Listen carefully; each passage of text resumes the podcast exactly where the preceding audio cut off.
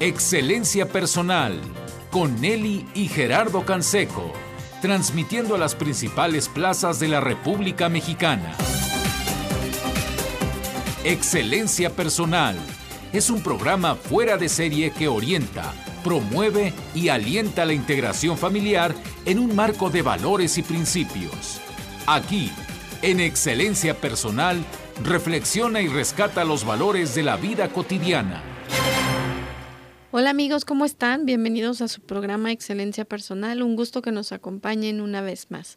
¿Cómo te va, Gerardo? Bien, encantados de recibir aquí en este, pues no tan año nuevo, pero sí para vernos aquí y saludarnos. Deimos Aguilar. Gracias Nelly, gracias Gerardo y agradecer a Radio Centro, a, a Gerardo Canseco, su papá en paz descanse, agradecer a Dios y pues a todo, todo el equipo poder continuar con ustedes, Gracias. participando y promoviendo, como bien dice eh, pues el logo de excelencia personal, triunfar es hacer triunfar a los demás, ¿no? Así Muchas es. gracias. ¿Y quién mejor que tú, Deimos Aguilar, como paido psiquiatra, para analizar esta situación que estamos enfrentando en México y que no se puede quedar en el tintero, que tenemos que actuar de forma diferente, algo no estamos haciendo bien como sociedad, como padres de familia, desde cada uno de nuestros hogares. Y yo creo que sería eh, muy limitante decir que pues es culpa de los videojuegos o es culpa de quién, ¿no? De allá afuera. Hay que Claro. hacer un análisis mucho más responsable.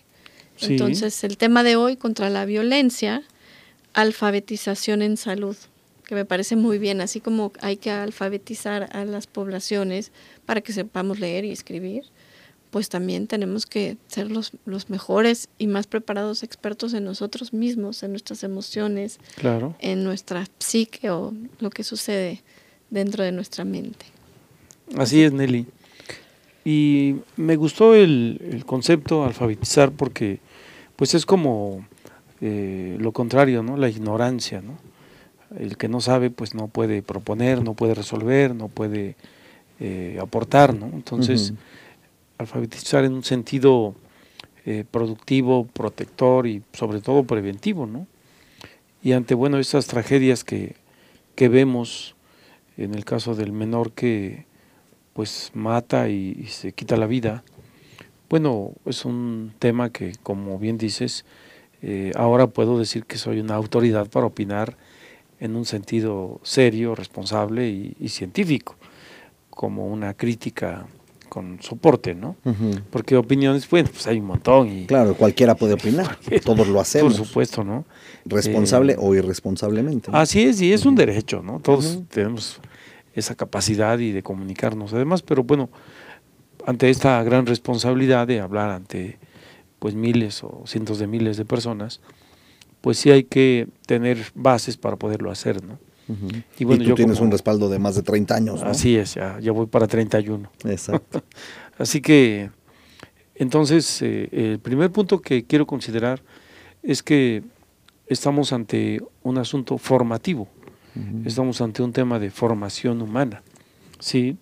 No es de, de curar todavía, no es de, de- de resolver, eh, no es de rehabilitar aún si apenas se está habilitando, apenas se está desarrollando. Estamos hablando del desarrollo infantil, estamos hablando de, del desarrollo humano. Eh, el desarrollo como aspecto de crecimiento, pues está bastante bien predeterminado por aspectos eh, nutricionales, químicos, neuroquímicos y genéticos, definitivamente. Pero ya la cuestión humana no es determinante, la cuestión humanística menos, es una cuestión formativa. Y los padres, obviamente los padres de familia, pues tienen esta enorme y gran responsabilidad de, de ser eh, quien coadyuve en la formación saludable y en la formación humana de sus hijos. Es un trabajo pues de muchísima responsabilidad, de alto grado de dificultad y es un continuum, ¿no? Porque es como prolongar la formación que hicieron mis padres conmigo y mejorarla a través de mis hijos, ¿no? En esta medida podríamos tener una mejor sociedad, más justa, más equitativa, Eso más en el mejor de igualitaria, los ¿no? casos, ¿no? Cuando Sí, yo la seguro. recibí, ¿no? Sí, claro, ¿no? Y, y, y por qué no hacer una, eh, un análisis retrospectivo? ¿Seré mejor papá que mi propio padre? Pues la respuesta debe ser que sí. sin comparaciones, ¿no? Simplemente en cuestión evolutiva, en cuestión pues humanitaria, ¿no? En un sentido de irnos mejorando, claro, que se puede. Generación a generación, el deber es superar a la generación anterior. Por supuesto, ¿no? Como que el alumno supera al maestro, ¿no? Entonces, eh, el primer concepto que hay que analizar, pues es lo que es la violencia y la agresividad. Dos temas que parecen similares, pero que si nos vamos a lo didáctico, a lo, a lo científico, hay que separarlos un poquito para entender qué tan destructivo puede ser un ser humano, ¿no? Tanto por resentimiento, por impulsividad o como por maldad, ¿no? Son tres aspectos diferentes, porque puede ser que alguien haga mucho daño, pero dirigido a un blanco específico, no, no a todos. Cuando el daño va eh, enfocado a todos los aspectos, pues es obviamente el más grande criminal de toda la existencia, ¿no? De tal manera entonces que lo violento, Nelly, Gerardo, amigos, pues tiende, por supuesto, a ser destructivo, ¿no? Entendemos que hay cuestiones naturales, como un tsunami, un terremoto, pues que son destructivos y devastadores, pero bueno, pues ahí no hay maldad de, nadie, ¿no? Sí, no hay intención. Por supuesto, ¿no? Claro, es algo de la eh, naturaleza y... Sí, seguro, ¿no? O puede ser que alguien que vaya a una velocidad no permitida se le rompan los frenos y obviamente puede matar a muchas personas, pero vamos, no tenía en sí la intención de hacerlo, ¿no? Claro. por imprudencia, ¿no? Claro, y merece cierta sanción y, cierta pena por irresponsable, ¿no? Pero vamos, eh, del otro lado está, por ejemplo, la agresividad, aquella que no deja cicatrices, ¿no? Por lo menos físicas o visibles, que es cuando, por ejemplo, en gran medida, y es importante saberlo, cuando una mamá sin golpear y sin insultar, solamente con ignorar de manera voluntaria a su hijo por horas, por días o por semanas, ya lo hemos dicho en otros programas, pues ese es un alto eh, nivel de, agresividad pasiva. Eh, esta agresividad pasiva yo lo veo cotidianamente en mi trabajo y en la vida eh, de todos los días, que hay personas que no identifican la agresividad pasiva, ¿no? Lo empiezan a normalizar como, pues así es él, eh, es su modo de ser, es su forma de amar, ¿no? Pero obviamente en la agresividad pasiva, pues tenemos la omisión y la negligencia criminal, como en este caso dejar a un menor donde hay armas, aparte quién sabe cómo, Vigilado por quién. cómo haya aprendido, claro. En el caso de lo de Torreón, de la tragedia. Por supuesto, ¿no? Pero ahí en esa omisión, pues hay un alto grado de violencia criminal porque pues aquí están los terribles resultados, ¿no? y tal vez no hubo... Muy chiquito, 11 sí, años. 11 años, ¿no? Eh, es sorprendente cómo eh, todo lo que se va acumulando durante toda la infancia queda ahí, pues entre el inconsciente y el consciente, pero de repente puede brotar de esta forma tan destructiva, ¿no? Por eso invitamos a todos los que nos escuchan a tener presente el violentómetro, es una herramienta bastante accesible, con un clic la podemos obtener. Y que los niños y las jovencitas, todos los adolescentes, identifiquen ¿no? que un sarcasmo, un chantaje, una manipulación, una mirada, un acercamiento inapropiado, entran dentro de lo que es la violencia entran dentro de lo que es la, agresividad, la violencia pasiva. sí. porque nadie me mentó la madre ni me golpeó, pero ese acercamiento tan inapropiado de alguien o los comentarios tan eh, ruines y sarcásticos forman parte de la violencia. Entonces, es, yo considero que el primer paso en que los niños identifiquen lo que es agresivo, violento, y de esta forma puedan protestar, reaccionar y por lo pronto avisarle a mamá o papá. Exacto, o sea, acudir a una instancia superior que pueda tomar cartas en el asunto.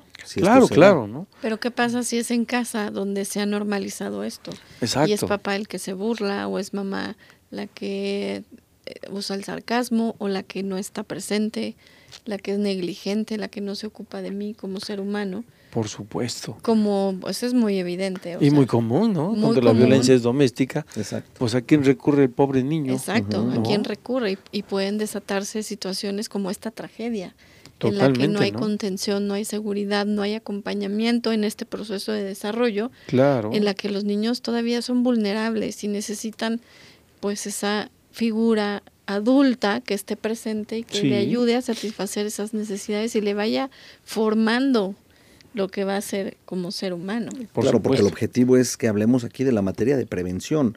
Porque de repente se hace, como dices, todo el mundo comenta o platica o hace su propio análisis o sus conclusiones o le echan la culpa a los videojuegos. Pero el tema es como familias, como padres de familia, ¿qué podemos hacer aquí y ahora? ¿Qué nos toca? Para que, ¿Qué nos toca hacer y qué podemos hacer? Y debemos hacerlo para que no se vuelva a dar este tipo de casos y para que de verdad sean las pocas excepciones que han acontecido en el país y que no le copiemos esto a nuestro vecino del norte. ¿no? le entramos a esto, si les parece bien, después de esta pausa.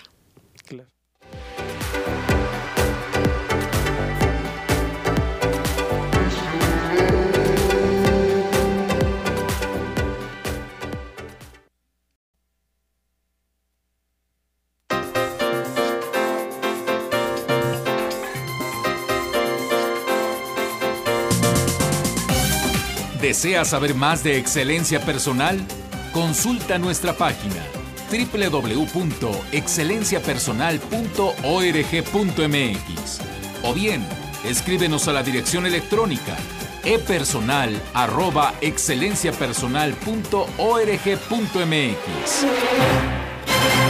Continuamos en excelencia personal. Hoy estamos hablando pues de qué hacer contra la violencia y cómo la alfabetización en salud nos puede ayudar a conocernos. Y justamente esta propuesta que tienes, eh, Deimos Aguilar, de conocer el violentómetro nos hace saber en qué nivel estamos y si algo que nos ha parecido normal o hemos estado constantemente inmersos a ello o hemos recibido o somos violentos, pues darnos cuenta, ¿no? Cómo lo podemos modificar o cambiar.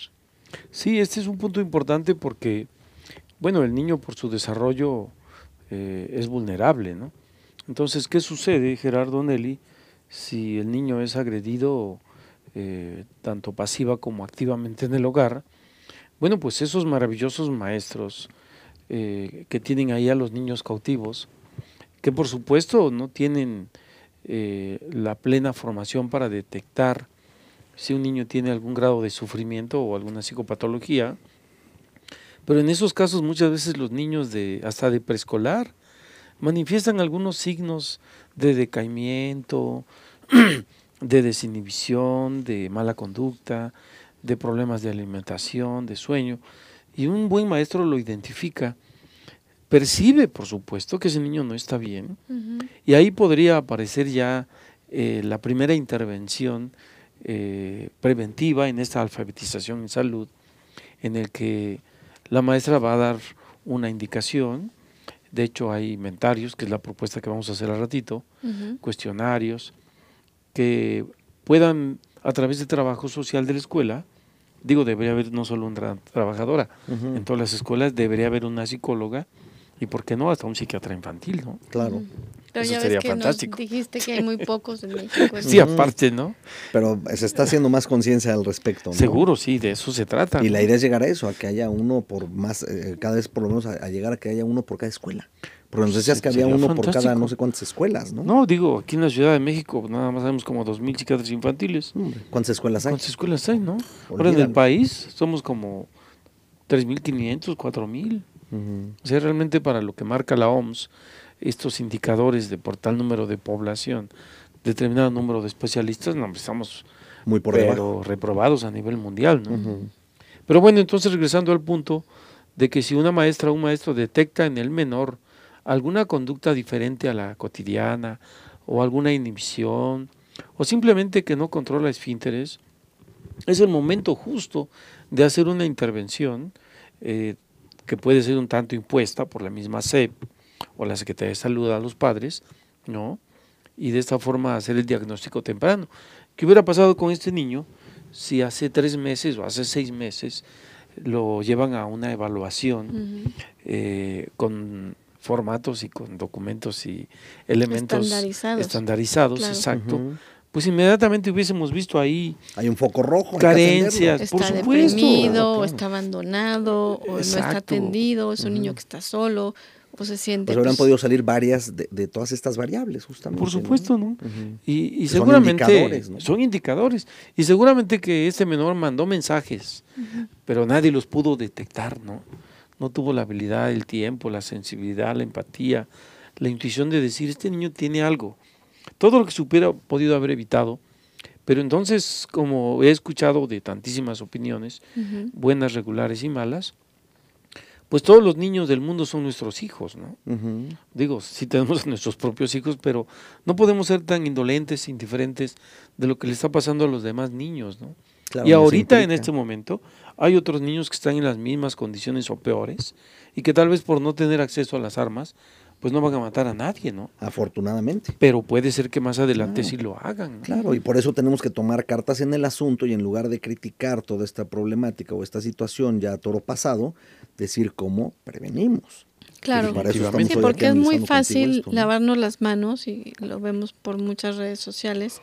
Pues fue culpa del papá porque lo abandonó, fue culpa del abuelo o de la abuela porque no lo vigilaron. Porque, a ver, o el videojuego, ¿no? O es culpa de los videojuegos porque los venden. Y eso es lavarnos las manos. Ese niño, como bien dices, pues iba a diario al colegio convivía con otros niños, había una maestra, había una casa, o sea, sí hay muchas cosas que, que, son analizables, pero en realidad el chiste es que no suceda ya. Sí, por supuesto. Y aquí el tema, que seguiría el segundo aspecto, es el maltrato infantil, ¿no? Y yo me pregunto, porque todos somos responsables, ¿no? De, de nuestra colectividad, de nuestra sociedad, este aspecto, digo, ¿qué diferencia hay entre un niño excluido socialmente, o sea, muchos le dicen de la calle, otros en situación de calle, y este niño, pues que agarró una pistola para matar, pues qué diferencia, los dos están siendo maltratados, uno por todos, porque no hemos hecho nada, o muy poco, o mucho aquí en el programa, o, trabajo privado, libros, publicaciones, pero en general es un asunto de todos y en donde como sociedad estamos siendo indolentes. Simplemente le damos un dulce o le damos un chocolate o una moneda, pero no estamos resolviendo nada, lo estamos eh, maltratando y segregando. porque sus padres lo están pues lo están explotando, ¿no? O sea, somos cómplices. De tal manera entonces que también esos niños cuando crezcan pues van a ser los que asalten y será otro momento cronológicamente hablando. pueden ser potencialmente la misma historia. sí, claro, ¿no? Así que pues hay que seguir tomando cartas en el asunto y por lo pronto lo que sí tenemos a la mano pues es eh, formar a nuestros hijos en una condición humana, ¿no? En una condición de respeto. Y lo primero que tienen que hacer los padres de familia en todo el mundo es enseñarles a sus hijos de manera vivencial por qué es importante el respeto eh, tanto en forma, eh, vamos, interpersonal, como en forma teórica y como en forma social. Ese es el principal trabajo de los papás. Este niño que mató, él no sabía qué es el respeto, en el abandono, en la negligencia, en la omisión y en demás cosas que seguramente pudo haber vivido Nelly. Ese es un niño que no se ve qué era el respeto. A lo mejor sacaba 10 en biología y en física y en matemáticas, pero eso es solamente la, la aptitud, ¿no? Lo que tenemos que trabajar en los niños es la actitud con C. Y la actitud para que sea válida en cualquier parte de, del mundo es el respeto, ¿no? Entonces... marcar parámetros de respeto y enseñarle cuáles son los límites. Por supuesto, ¿no? Aquí lo paradójico y lo imposible es que no le podemos enseñar a un niño lo que es el amor y es el respeto si no se le respeta. Claro, si no se le da eso.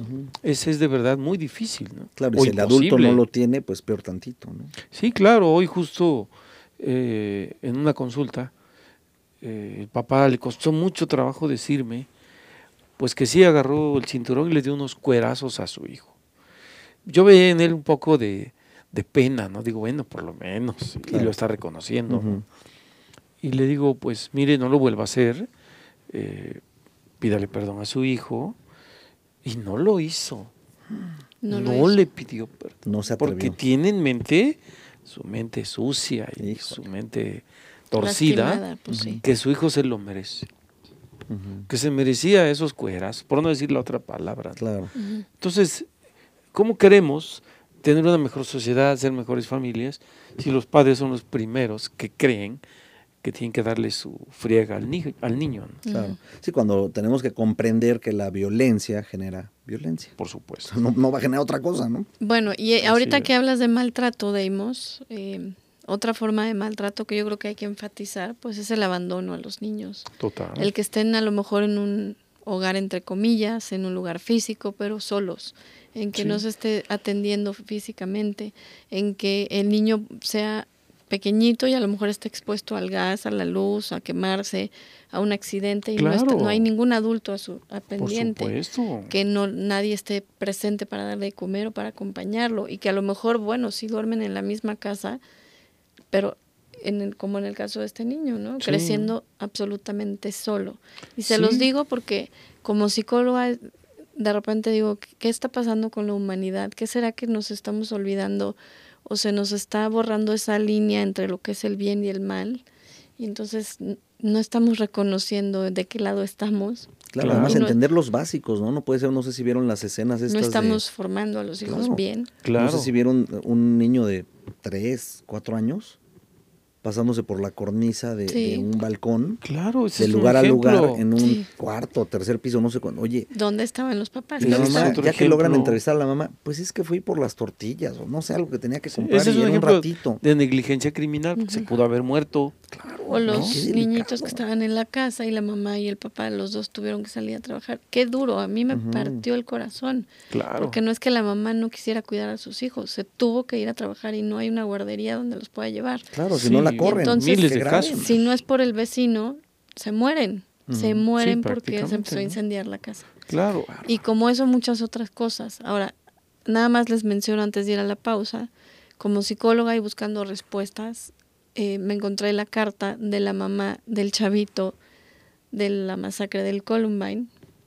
Y no sé si ya la leíste, Deimos. Eh, vi la, conferencia que dio la mamá. Ah, ok, la conferencia. Bueno, pues es muy fuerte porque la señora dice que, que siente vergüenza y siente pena de encontrarse con los familiares de, los chavos que se murieron en esa masacre. Que, su hijo mató. Qué difícil, claro. Y que pide por ellos y y pues, pero empieza a hablar, o sea, y dice, yo no me di cuenta de nada, la gente me, me voltea y me ve y ellos siempre me cuestionan, ¿cómo no sabías? ¿Cómo no te diste cuenta? ¿Cómo?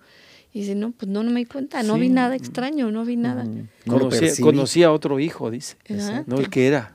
Otro, el que se imaginó tal vez. Quizá el que se imaginó. Me gustaría que nos hablaras de esto, porque lo que, no queremos es ser esos papás que de repente pues, que, metemos esa gran omisión. ¿no? Enfrente de un espejo y hayamos estado presentes pero ausentes. Volvemos con más.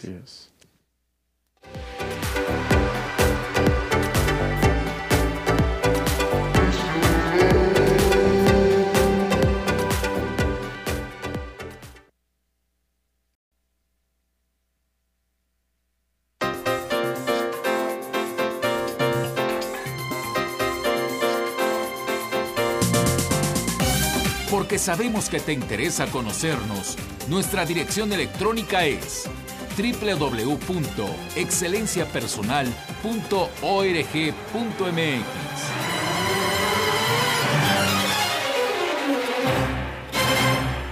Pues la invitación que hacemos el día de hoy, que estamos con el doctor Deimos Aguilar, es no a enjuiciar a otros ni a condenar, porque no sabemos, cada familia es un reto y tiene diferentes aristas que hay que considerar y que ver, que son múltiples los factores y no podemos decir, ah, no es este, A más B y C. Los seres humanos somos súper complejos.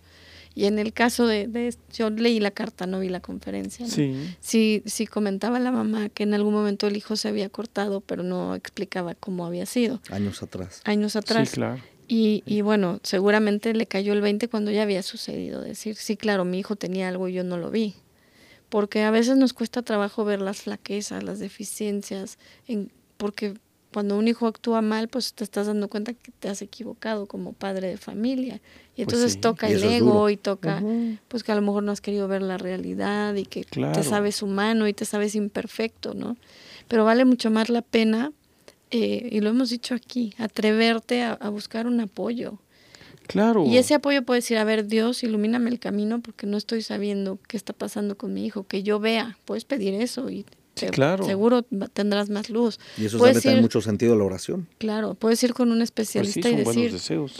quiero este que me ayude porque no sé si estoy cumpliendo. Y tú lo has dicho, Deimos, no sé si estoy cumpliendo como padre. A ver, claro, ¿me se vale. Traigo a mi hijo, vengo yo sola. Tú y yo estamos en estos micrófonos y los dos hemos acudido con Deimos Así es. a preguntarle, oye, están en esta etapa mis hijos y tengo estas dificultades y tengo, a ver, revisa aquello, lo otro, y en una plática muy, muy sabrosa, deliciosa, pero, pero además que, pues es el hecho de decir, tengo interés por mis hijos. Con la apertura de que recibir un coscorrón, lo digo simbólicamente, porque pero de, aguas con esto que no lo estás haciendo bien. claro, busquemos cambia esto que no está funcionando. Por supuesto, dar ese paso, ¿no? No tener temor al psiquiatra infantil, al psicólogo, al psiquiatra yo mismo fui a psicoterapia durante ocho años en mi formación como especialista y por cuestiones personales, ¿no? Claro. Entonces digo, creo que es algo que de lo que hay que sentirse orgulloso y, seguramente que estos padres funcionales como ustedes este, lo han hecho, pues no necesitan ver a su hijo mal para pedir ayuda.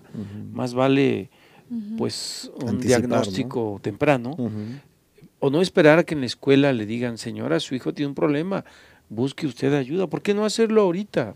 Creo que tenemos los recursos como, eh, pues como sociedad para poder trabajar en este tema, ¿no? Pero reconocer que es el maltrato infantil, yo creo que es el primer paso. Ese es el, el factor de riesgo más grande porque los eh, cinturonazos, pues es como que muy obvio, ¿no? Ese señor estaba maltratando a su hijo. Pero aún así no hay conciencia y es bien delicado, ¿eh? Sí, Gerardo, pero a lo que voy, a lo mejor la persona que salió a las tortillas y lo dejó y con el balcón abierto no está pensando que es una forma de maltrato. A lo mejor una mamá que le da de comer un kilo de comida a su hijo y le compra gancitos todos los días no cree que es una forma de maltrato. O el que lo deja en el coche en el calorón, ¿no? o el que no cuida las amistades, o el que no sabe qué está viendo en el celular, o el que no comparte tiempo con él, a lo mejor teniéndolo. O sí, o el que no deja que vaya con el papá si están divorciados, o al revés, ¿no? Oye, qué buen punto tocas. Claro. Esa es una impedir forma de maltrato que, y negligencia. que no vea a la mamá, pues es parte del maltrato. O sea, eh, revisando todos los tratados y, y bibliografía de maltrato infantil, pues hay cosas desde tan sutiles como dejar que el niño le vacíe el salero a la comida, se da una intoxicación por cloruro de sodio, que al rato no puede ni orinar, ¿no? Como quemarle la cabeza con la secadora y jalarle los pelos cuando le está peinando. Esas son formas sutiles de maltrato, sí, hay niñas que se les empieza a caer el pelo. Claro. Y te empieza, imagínense, niñas de 5 años que tienen alopecia porque las mamás les jalan durísimo el pelo. Yo he tenido pacientes así. Claro, ¿no? O exponerlos al humo del tabaco porque todo el mundo fuma. Claro. ¿no? en eso como que hemos ido ganando terreno, ¿eh? Sí, sí, Pero costó trabajo, ¿eh? Porque había mucha gente que se ponía muy mal. sí, a mí me vale. Sí, claro, ¿no? Incluso el maltrato infantil. Pues darles refresco a toda hora. Incluso el maltrato infantil es incluso antes de que nazca. Cuando la mamá no hace un seguimiento con el especialista, el, ginecólogo, no cuida su peso, fuma, toma, pues está maltratando a una, maltratando a una persona, ¿no? En fin, tiene varios momentos el maltrato infantil, pero ya para pasar a la propuesta, Nelly Gerardo, no podemos dejar de lado ¿Por qué un adulto maltrata a un niño? Bueno, señores que maltratan a sus hijos, la respuesta es porque ustedes fueron maltratados.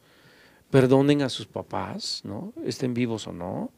Perdónenlos, es de conciencia, pero para perdonar hay que identificar que fui maltratado.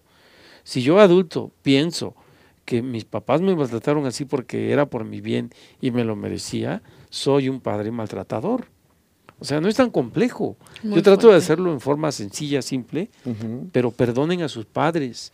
Eh, van a decir, ¿y de qué? Si ellos me dieron la vida. Los padres no damos la vida, los padres prolongamos la vida. Exacto. ¿no?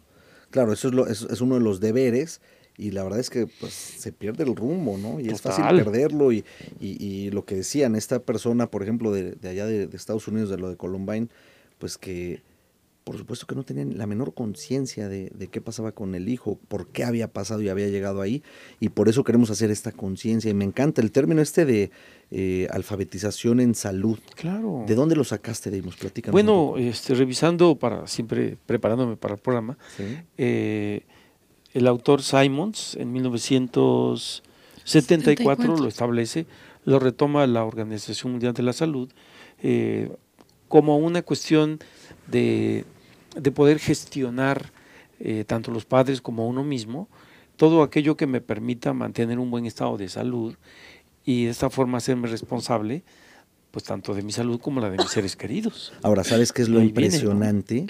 Que tenga desde el 74 de existir este término, que lo adoptara la Organización Mundial de la, para la Salud y que hoy día prácticamente no se ha conocido. No se ha conocido, ¿no? Entonces, ¿qué sucede?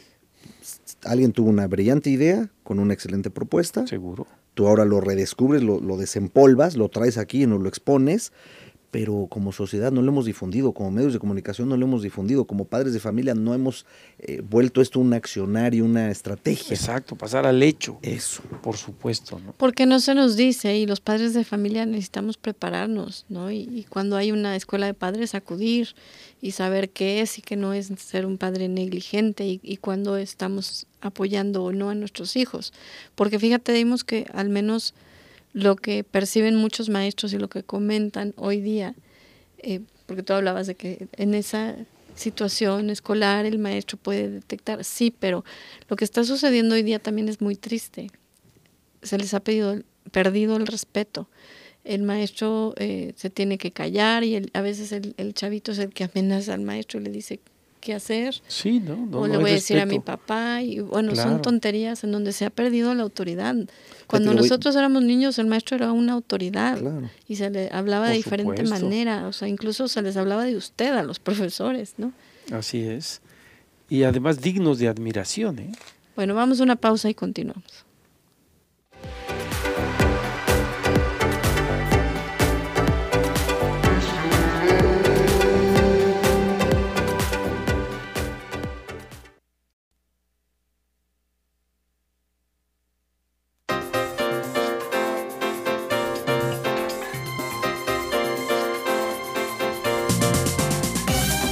Sabemos que te interesa conocernos, nuestra dirección electrónica es www.excelenciapersonal.org.mx.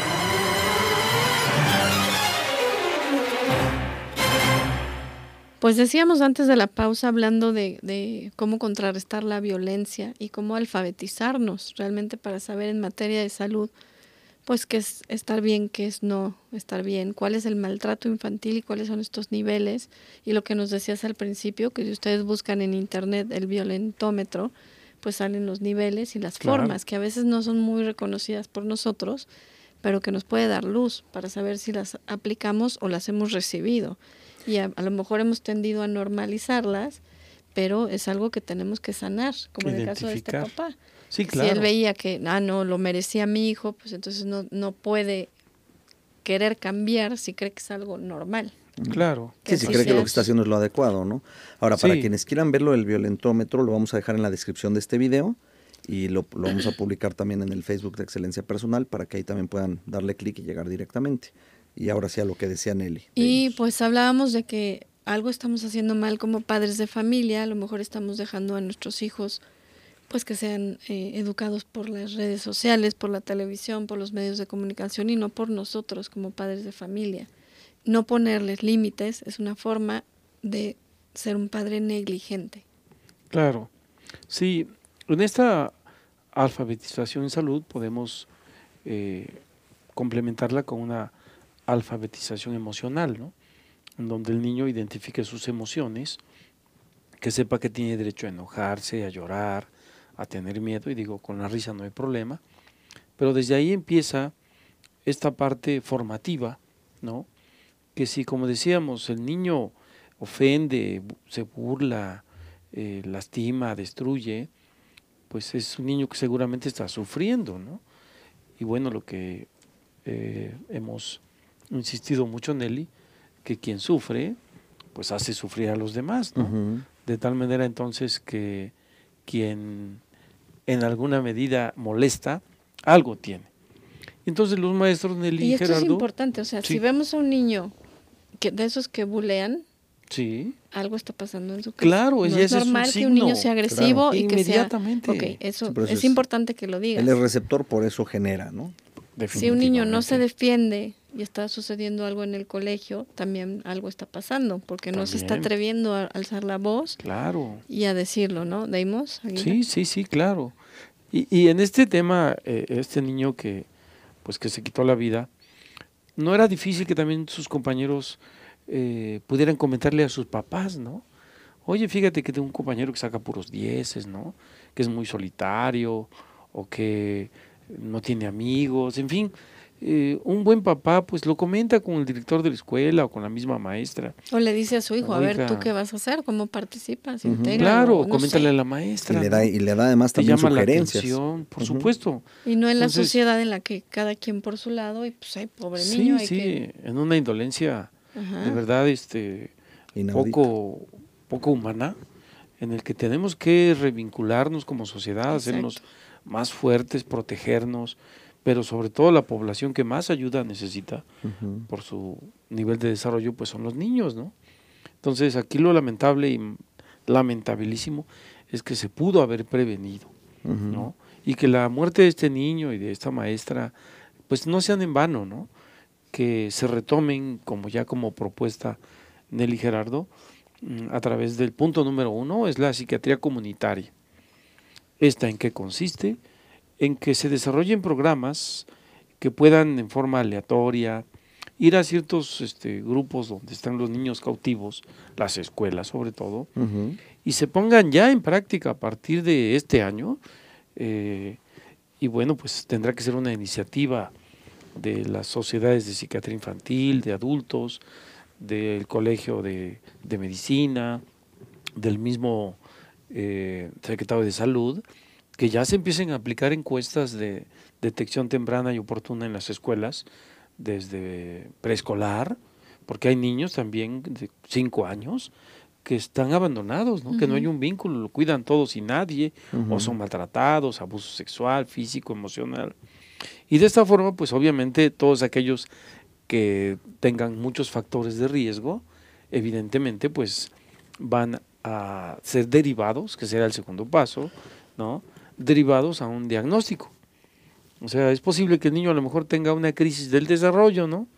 Pero llama la atención que está pegando, está molestando, o está vomitando, o se está haciendo pipí en la escuela. O no está comiendo, o está comiendo mucho, o se está atiborrando. Exactamente, ¿no? Sí, o sea, es que son indicadores que también nos hablan pues de que tenemos que estar más pendientes del otro, no, no hacernos tan individualistas, voltear a ver qué sucede a mi alrededor y mi papá hablaba mucho de no ser mediocre, ¿no? No ser un maestro que mediocre que hay que enseñar, no ser un, un ser humano que mediocre que hay que ser buena onda o buen compañero, sino realmente creerlo. Claro. Y reconocernos eh, partícipes y responsables de esta sociedad, ¿no? Sí, definitivamente, ¿no? Eh, otra etapa de alto riesgo y población vulnerable, pues son los adolescentes también, ¿no? Claro. En donde, como decíamos hace rato, a lo mejor no tiene ningún síntoma de, calificaciones ni de conducta, pero se la pasa todo el día en su habitación.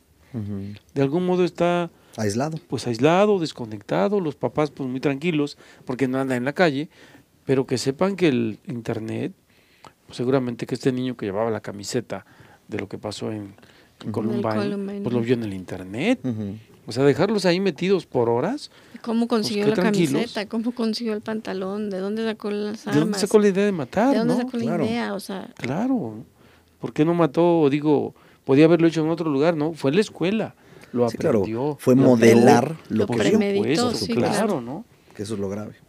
Ahora, no tenemos que esperar a que algún gobierno o algún gobernante pues quiera tomar esta iniciativa como que lo más seguro es que no lo van a hacer. Así es. ¿no? Sí, porque eso no genera votos, tristemente. Ah, por supuesto, al contrario.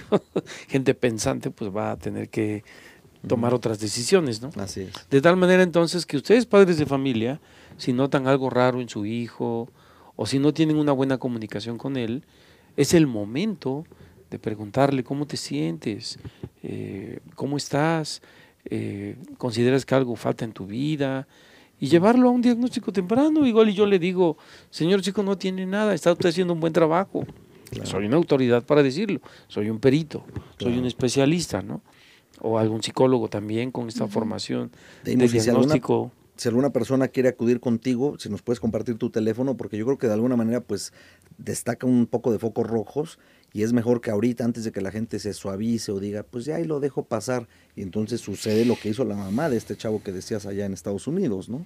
Sí, por supuesto. Tuvo ahí ya un episodio y, dejo ese foco rojo y en la torre. Entonces, si nos puedes dar tu teléfono por para supuesto, cualquiera que pueda salir de dudas. Seguro, sí, es el móvil 55 19 36 91 32. Muchas gracias. Te pueden contactar vía WhatsApp o una llamada. También vía WhatsApp, este, todas las formas que hubiera de comunicarse. lo publicamos también en redes sociales para que lo tengan y vamos a nuestra última pausa.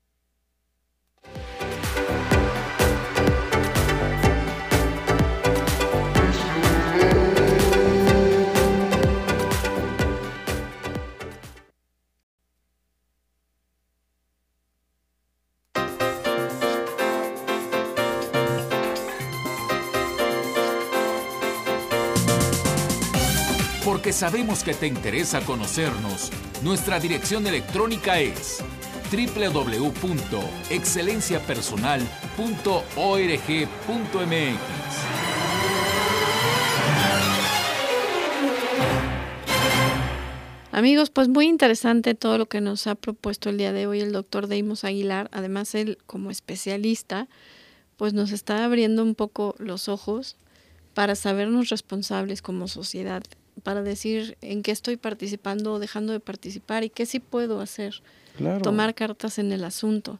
Esta medida, por ejemplo, de hacer una evaluación, pues se puede hacer en las escuelas. Claro. Un cuestionario que nos pueda detectar posibles disfunciones o alguna situación difícil que estén viviendo los niños y entonces se pueda actuar. Sí, claro, por supuesto. Digo, es que esa población cautiva, Nelly Gerardo, es maravillosa porque los padres con iniciativa o líderes pues pueden crear su sociedad de padres de familia y exigir que pues se le haga una evaluación a los menores, tal vez se contrate temporalmente una psicóloga, un experto como yo en psiquiatría infantil y de adolescentes, y se diseñe una estrategia pues para en determinado tiempo del proceso académico se haga una evaluación.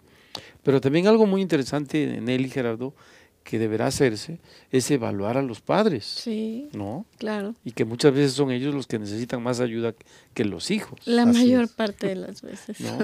Y entonces, eh, mencionemos pues como aspecto fundamental de la formación de los hijos, que qué tan humano es el padre, ¿no?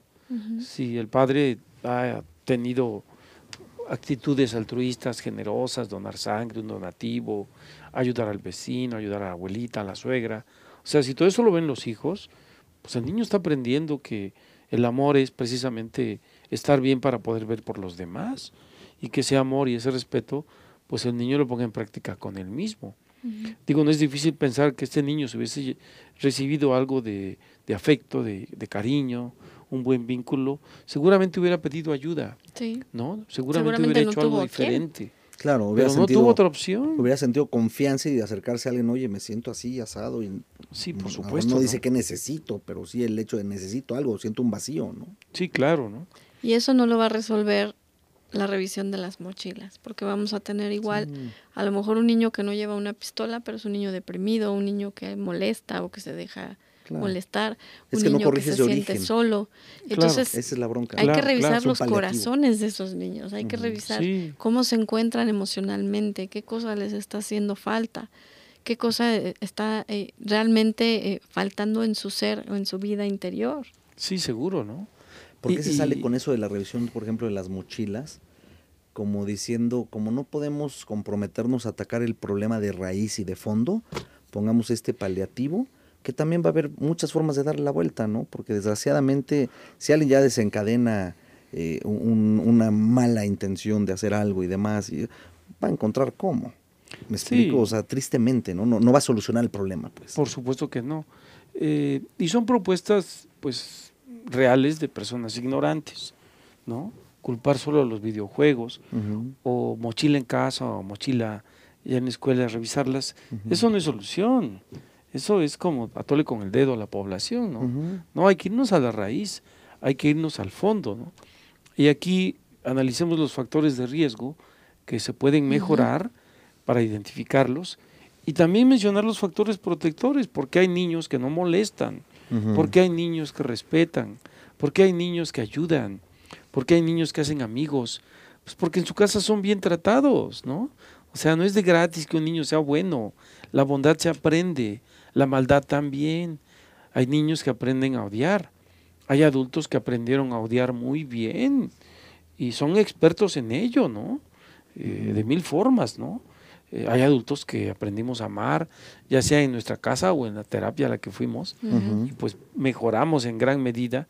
Pues, de esta forma no podríamos hacer algo por los demás, ¿no? Factores de riesgo. Número uno, maltrato infantil, ¿no? Número dos, familia disfuncional, ¿no? Número tres, vínculos o apegos endebles. O sea, el niño pelota que anda con la abuela, con la tía, con la cuidadora, y que sin ningún vínculo. Y que el pobrecito se, hace, o sea, se sabe o se siente un estorbo. ¿Para quién? Para todos los adultos. Entonces, ¿qué dice? Sobra en el mundo.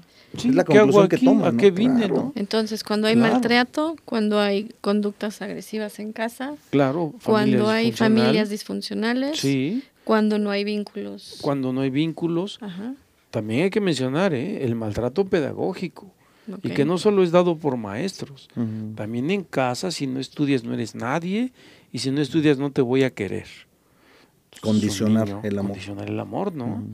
Eh, evidentemente todo lo que es omisión y negligencia, pues es también parte de los factores de riesgo que van a hacer que un niño pueda actuar de una forma destructiva, como pasó en este caso, el más grave de todos, matar a los demás y matarse él mismo, ¿no?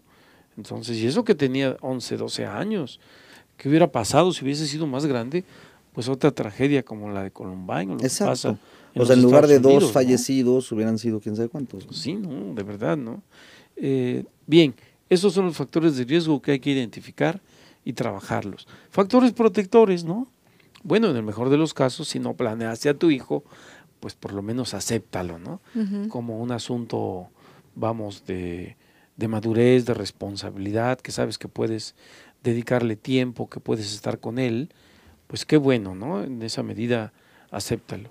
Si eres madre de familia o padre soltero, en fin, eh, no hay ningún problema en que un hijo pueda a veces caernos gordo, ¿no?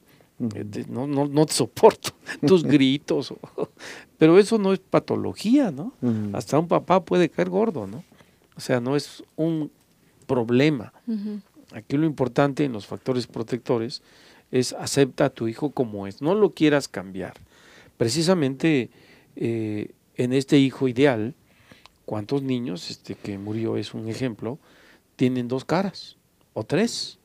¿No? El verdadero yo está escondido. pues porque sabe que no es aceptado, sabe que es rechazado, sabe que su papá lo abandonó y que pues mamá murió, como en este caso.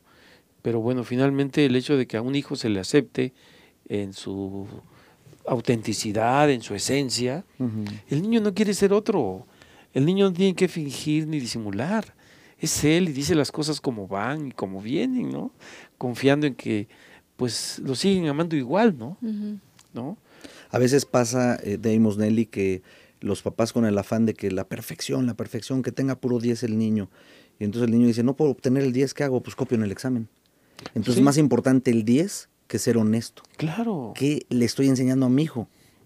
¿Con qué lo estoy educando? Eso es lo que nos tenemos que preguntar. O sea, ¿qué valores vamos a, proponer en la familia? ¿no? Por supuesto, ¿no? Siguiente factor protector, que tú que tienes hijos, pues asumas en plenitud tu papel de adulto. Porque si todavía te regañan y todavía te castigan tus propios padres, pues no tienes la capacidad de formar a un ser humano, ¿no? Eres todavía un niñote Tercer factor protector en el desarrollo de los hijos, que sea una figura de autoridad en toda la extensión de la palabra. ¿no? Y, no es nada más ser adulto ya, justo, oportuno, respetuoso, un ejemplo, tener buena autoestima, bondadoso. O sea, son muchos factores, pero ahí está, pues, ¿no? Sí. Y, y principalmente, pues tener claro en lo protector que el amor es siento, pienso y actúo. Y la acción tiene que ser buena y de manera intencional. Si no hay una acción con esas características, todos son buenas intenciones y no hay amor. Ahí se cae en la negligencia, en la omisión y en las buenas intenciones. Acciones constructivas. Y son cientos o tal vez hasta miles. O sea que eh, en el, el amor se tiene que demostrar en el día a día. En el día a día. Y no es nada más pensar, si tú le preguntas a un padre, oye, ¿quieres a tu, a tu hijo o a tus hijos? Te van a contestar que sí. Claro. Pero a ver, ¿cómo se lo estás demostrando? ¿Qué estás haciendo para que tu hijo se sepa amado? Por supuesto. Y lo primero, pues lo estás aceptando, tu hijo se, se siente aceptado o no. Esa evaluación que luego le haces a los padres de familia, bueno, a través de los hijos, ¿no? ¿Cómo calificas a tu papá o cómo calificas a tu mamá? Claro. Pues es un muy buen indicador, ¿no? De cómo andamos, ¿no? ¿Qué estamos haciendo? Por supuesto. Y si los hijos se sienten amados o no, porque puedo yo creer que estoy amando a mis hijos, pero ellos no recibirlo. Sí, y ellos sentirse presionados o violentados, ¿no? Exacto. Sí, claro.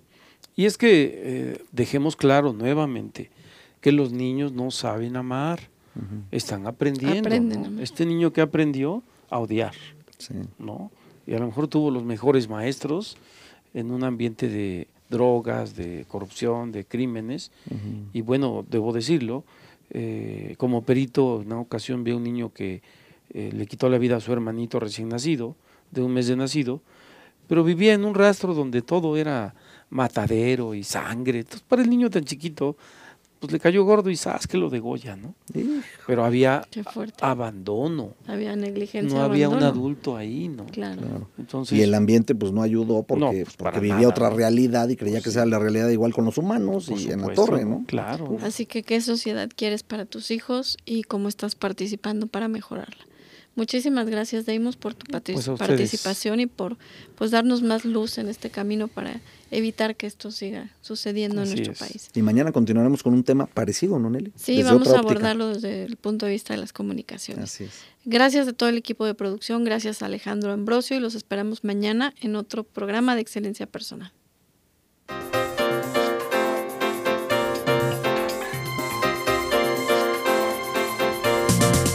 Excelencia personal. Te esperamos mañana a las 2 de la tarde para continuar creciendo en familia con Nelly y Gerardo Canseco. Excelencia Personal es una producción de calidad en tu vida.